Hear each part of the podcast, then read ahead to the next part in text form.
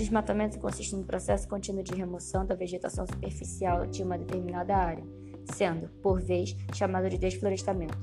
Uma retirada aleatória e esporádica de uma árvore no meio de uma vasta floresta não pode ser considerada desmatamento, pois nesse caso a floresta continua existindo e mantém-se em equilíbrio.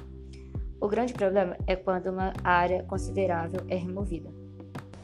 Considera-se atualmente o desmatamento como um dos principais impactos ambientais gerados pelas atividades humanas, pois interfere no equilíbrio natural da natureza, trazendo impactos para a atmosfera, biosfera, litosfera e hidrosfera. Remover a vegetação, mais do que simplesmente derrubar árvores, é diminuir ou extinguir o habitat de diferentes espécies, desproteger o solo e também gerar impactos sobre os recursos da água. Apesar de boas partes dos países já ter passado por avançados processos de desflorestamento, o problema continua expandindo-se em todo o mundo. Dados da ONU revelam que a perda de áreas florestais no mundo por ano passou de 4,1 milhões de hectares em 1991 para 6,4 milhões em 2005.